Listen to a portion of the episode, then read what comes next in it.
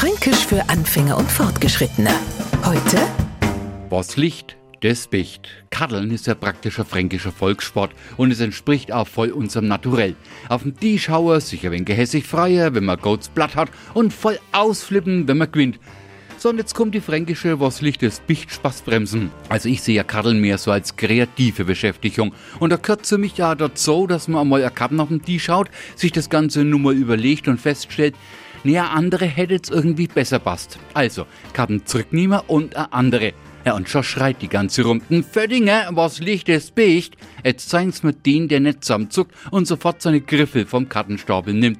Was liegt, bleibt kleben, ist also ein ganz wichtiger Paragraph im Kartenspielen-Grundgesetz. Bloß, dass sie das bei uns auch nur freundlicherweise reimt. Was liegt, das bicht.